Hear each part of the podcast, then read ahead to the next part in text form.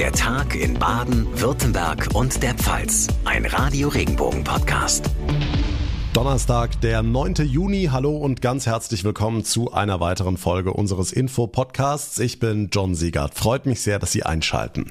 99 Schülerinnen und Schüler plus Lehrerinnen und Lehrer sitzen in den österreichischen Alpen fest und müssen per Hubschrauber gerettet werden.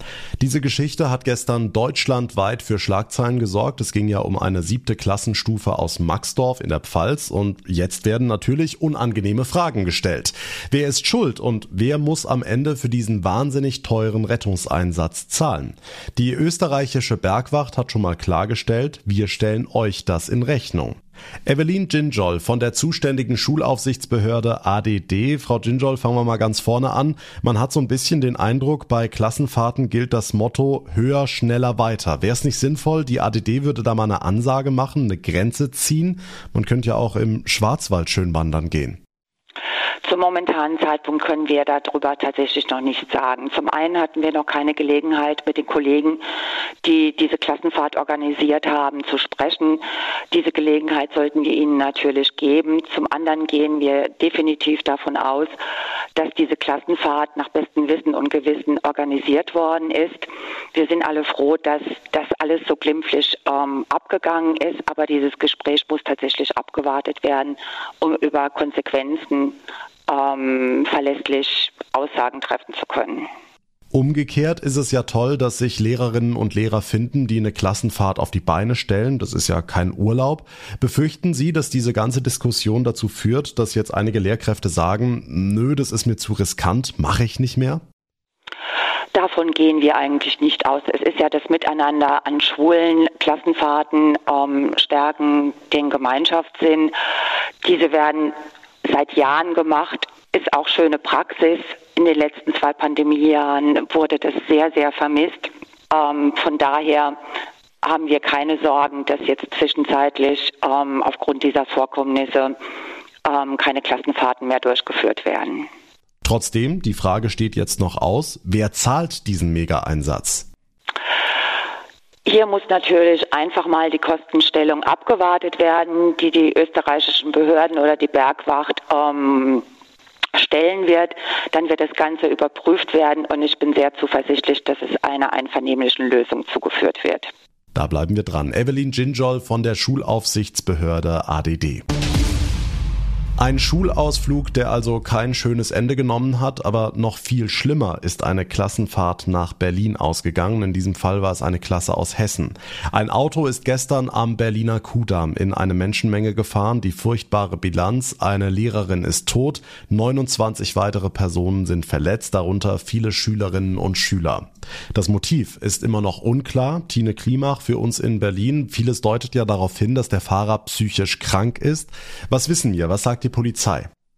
Die Berliner Polizei hält sich zu den Hintergründen noch zurück und spricht aber von Tendenzen in Richtung Amoktat. Bisher ermittelt die Mordkommission nicht der Staatsschutz, der für politische Kriminalität zuständig ist. Teilweise machte der Tatverdächtige wirre Äußerungen. Mit einem Dolmetscher wird versucht, mehr aus ihm herauszubekommen, sagte Berlins regierende Bürgermeisterin Franziska Giffey im Radio. Er ist 29 Jahre alt und Deutsch-Armenier und lebt in Berlin. Er soll der Polizei wegen mehrerer Delikte bekannt gewesen sein, aber nicht im Zusammenhang mit Extremismus. Die Schwester des Verdächtigen sagte einem Bildreporter, dass er schwerwiegende Probleme hat. Was wird denn heute nun alles weiter ausgewertet? Was sind die nächsten Schritte? Der Tatort wird weiter untersucht. Der ist noch teilweise mit rot-weißem Absperrband abgeriegelt. Auf dem Boden sind die Spuren mit gelber Farbe markiert. Sie werden weiter ausgewertet. Es muss zum Beispiel untersucht werden, wie schnell der Mann gefahren ist, ob es ein Unfall war oder Vorsatz. Es werden Zeugen der Tat rund um den Kudamm vernommen, Videos ausgewertet und auch das Umfeld des Mannes wird befragt. Ja, und der nächste Schritt ist dann, dass der Tatverdächtige einem Haftrichter vorgeführt wird. Der muss dann entscheiden, ob der Mann in Untersuchungshaft kommt oder in eine psychiatrische Einrichtung. Aber erst wird er noch weiter vernommen. Die Tragödie mitten in Berlin. Das Update von Tine Klimach. Vielen Dank.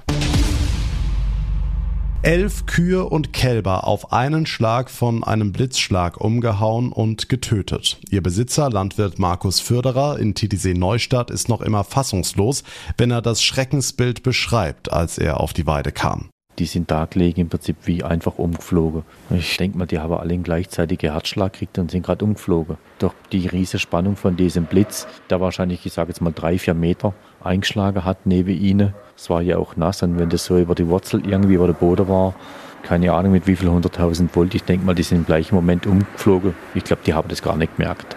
Bei dem heftigen Gewitter an Pfingsten hatten die Tiere alle Schutz unter einer Baumgruppe gesucht. Der Blitz ist aber nicht in die Bäume eingeschlagen, sondern auf der Weide. Dann habe ich dann zwei Meter neben Weidezaun gesehen, dass da wie so ein Brandfleck ist, so Größe 50 mal 50 Zentimeter mit einem Loch im Boden. Jetzt vermute ich mal, dass der Blitz dort eingeschlagen hat und durch die Wurzeln sich das irgendwie verteilt haben muss, weil alle Tiere, die auf dieser Seite von der Baumgruppe gestanden sind, die sind umgeflogen wie Dominosteine. Sechs Mutterkühe und fünf Kälber hat er verloren. Das ist die Hälfte seines Viehbestands. Nicht nur der finanzielle Verlust ist groß für den Landwirt. Die Tiere waren handzahm, hatten alle einen Namen, gehörten sozusagen zur Familie.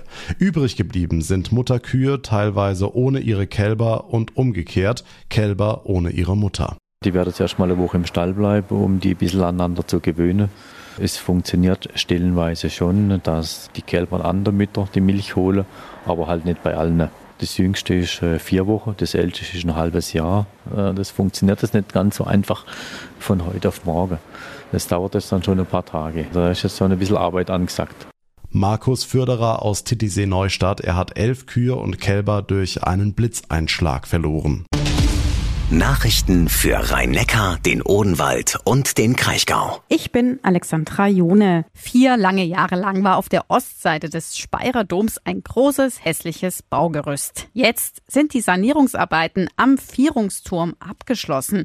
Ja, darüber freut sich vor allem Dombaumeisterin Hedwig Grabig, denn bei der Sanierung lief nicht alles rund. Die Schwierigkeiten waren unter anderem äh, die Kontamination des Dachbereiches durch Holzschutzmitteln, die einfach zu zur Folge hatten, dass Bauabläufe langsamer vonstatten gingen, weil wir Schwarz-Weiß-Bereiche anlegen mussten und die Handwerker in Schutzkleidung arbeiten mussten. Die Sanierung hat rund 1,8 Millionen Euro gekostet. Nachrichten für die Region Karlsruhe, die Ortenau und den Nordschwarzwald. Ich bin Lars Brune. Die Serie von Schockanrufen in der Region reißt nicht ab. Zuletzt versuchten Telefonbetrüger in der Ortenau erfolgreich zu sein. Sie behaupten, ein Angehöriger des Angerufenen habe einen Unfall verursacht und brauche jetzt Geld für eine Kaution. In einem Fall gelang es den Betrügern in der Ortenau so, Geld zu erschwindeln. Die Polizei rät, bei derartigen Anrufen sofort aufzulegen. Das wird viele Menschen in der Südpfalz freuen, denn in diesem Jahr gibt es wieder den Landauer Sommer. Das teilt die Stadt mit. Nach zweijähriger Corona-Pause feiert das Altstadtfest demnach Anfang Juli sein Comeback. Auf mindestens vier Bühnen soll gefeiert werden. Das genaue Programm wollen die Organisatoren in Kürze vorstellen. Nachrichten für den Breisgau, den Südschwarzwald und das Dreiländereck. Ich bin Michaela Gröning.